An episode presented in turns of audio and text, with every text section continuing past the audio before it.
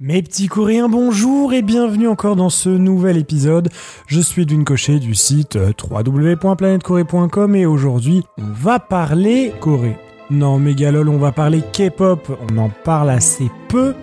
Mais du coup, eh ben, je m'y risque, je m'y tente, n'est-ce pas? Bon, on va parler K-pop ou Korean Pop est né dans les années 1990 en Corée du Sud. Les premiers groupes de K-pop étaient des groupes de musique traditionnelle coréenne qui ont commencé à incorporer des éléments de musique pop occidentale ou américaine dans leur musique.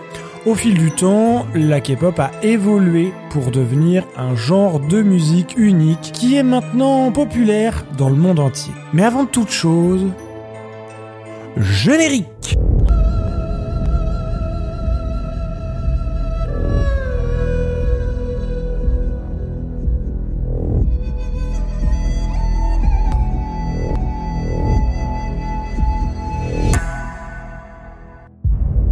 De quel élément de la culture mondiale la K-pop s'inspire-t-elle? Alors, la K-pop s'inspire de nombreux éléments de la culture mondiale, notamment de la musique pop occidentale, de la danse, de la mode, euh, de la culture visuelle.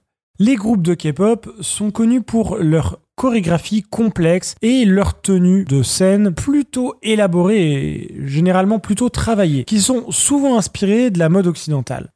La K-pop est également influencée par la culture visuelle, avec des clips vidéo souvent très élaborés et des mises en scène spectaculaires. Et d'ailleurs, petit fun fact, il y a très peu dans ces musiques de décors 3D, de décors factices, la majorité sont fabriquées en dur sur place pour une meilleure interaction avec les idoles.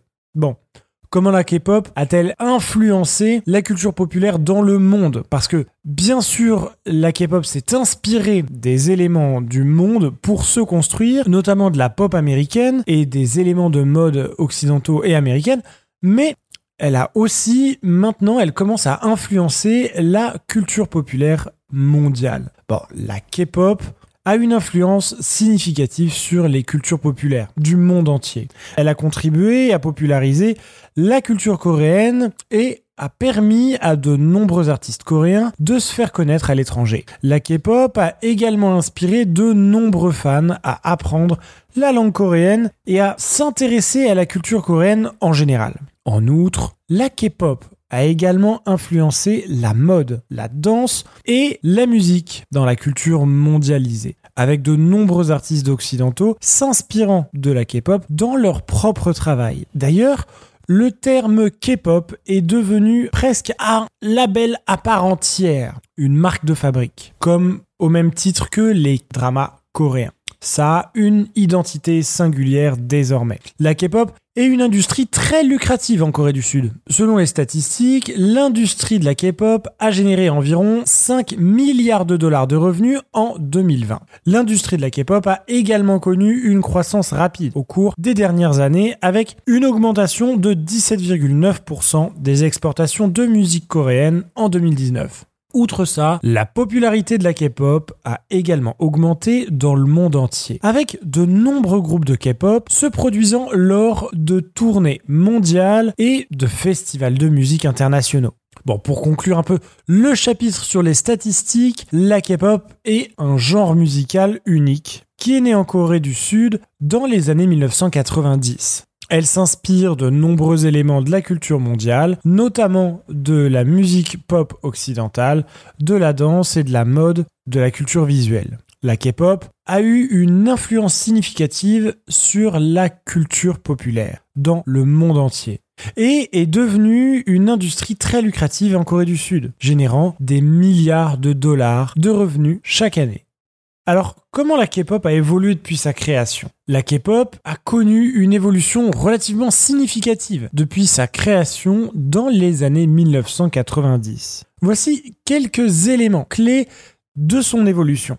Dans les années 1990, la K-pop était principalement influencée par la musique pop occidentale et la musique traditionnelle coréenne. Les premiers groupes de K-pop étaient des groupes de musique traditionnelle coréenne qui ont commencé à incorporer des éléments de musique pop occidentale dans leur musique. D'ailleurs, à l'époque, ça s'appelait pas tout à fait K-pop, ça s'appelait plutôt le trot.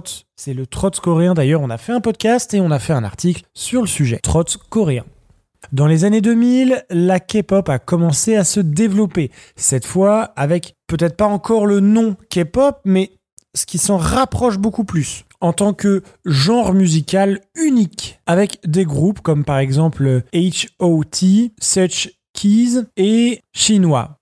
Pardonnez-moi pour ma prononciation merveilleuse, mais en tout cas, sont des groupes qui ont connu un grand succès en Corée du Sud. Dans les années 2010, la K-pop a commencé à se faire connaître à l'étranger, avec des groupes tels que The Girls' Generation, Super Junior et même BTS, qui ont connu un grand succès dans d'autres pays asiatiques, mais aussi légèrement en Occident.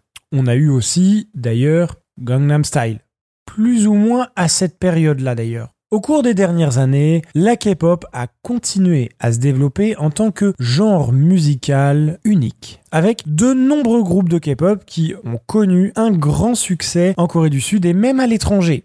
Le mouvement de musique principale de Corée a également évolué pour inclure des éléments de musique électronique et hip-hop et même de RB. La pop coréenne a également connu une évolution en termes de mode et de danse dans les groupes connus pour leur chorégraphie complexe et leur tenue de scène élaborée. Pour quelques éléments marquants qui ont influencé l'évolution de la K-pop. En 2002, la Corée du Sud a accueilli la Coupe du Monde de football, ce qui a permis à ce mouvement musical, à la K-pop, de se faire connaître à l'étranger grâce à des performances lors de la cérémonie d'ouverture et de clôture. En 2008, le groupe Girls' Generation a connu un grand succès en Asie avec leur single Gi, qui est devenu un véritable phénomène de société. En 2012, Psy a connu un succès mondial avec le single Gangnam Style, qui est devenu la première vidéo à atteindre un milliard de vues sur YouTube. En 2017, le groupe BTS a connu un grand succès en Occident avec leur single DNA, qui a atteint la 67e place du Billboard Hot 100. En 2020, la pandémie de Covid-19 a eu un impact significatif sur l'industrie de la K-pop avec de nombreux concerts et tournées annuelles qui ont été reportés. Bon, cependant, la K-pop a également connu une croissance significative en ligne avec de nombreux concerts virtuels et des événements en ligne organisés pour les fans et même quelquefois par les fans. Voilà, la communauté est très très présente en ligne. Je vous invite d'ailleurs à aller faire un petit tour du côté de J'ai pas le temps, G-P-A-S-L-T-E-M-P-S, qui vient de lancer son podcast et qui lui parle de K-pop. Puisque son nom complet c'est j'ai pas le temps.kpop, traduction j'ai pas le temps pour la K-pop. Voilà. Je vous invite à aller faire un petit tour. Il s'est lancé récemment en podcast et bah, c'est un ami. Donc, je vous invite à aller écouter son travail. D'ailleurs, on est l'invité de son premier épisode puisque lui, il en parle euh, aussi sur les réseaux, etc. Donc, bah, forcément, on met en avant les personnes qui travaillent bien. Et lui, il travaille bien euh, dans le domaine de la K-pop. J'espère que vous avez appris des choses avec cet épisode. J'espère que vous allez bien. Désormais, la plateforme de Planète Corée qui peut vous permettre d'avoir du contenu en plus pour moyennant quelques euros par mois est désormais disponible. Vous pouvez souscrire à un abonnement et n'hésitez pas à me contacter si vous avez des problèmes vis-à-vis -vis de ça. Normalement, tout devrait bien fonctionner. Voilà, j'espère que cet épisode vous a plu. N'hésitez pas à me dire dans les commentaires si vous avez appris des choses dans les commentaires sur Spotify, si vous avez appris des choses sur cet épisode. C'était Edwin Cochet du site planetcorée.com et je vous dis à la prochaine avec toujours plus de Corée.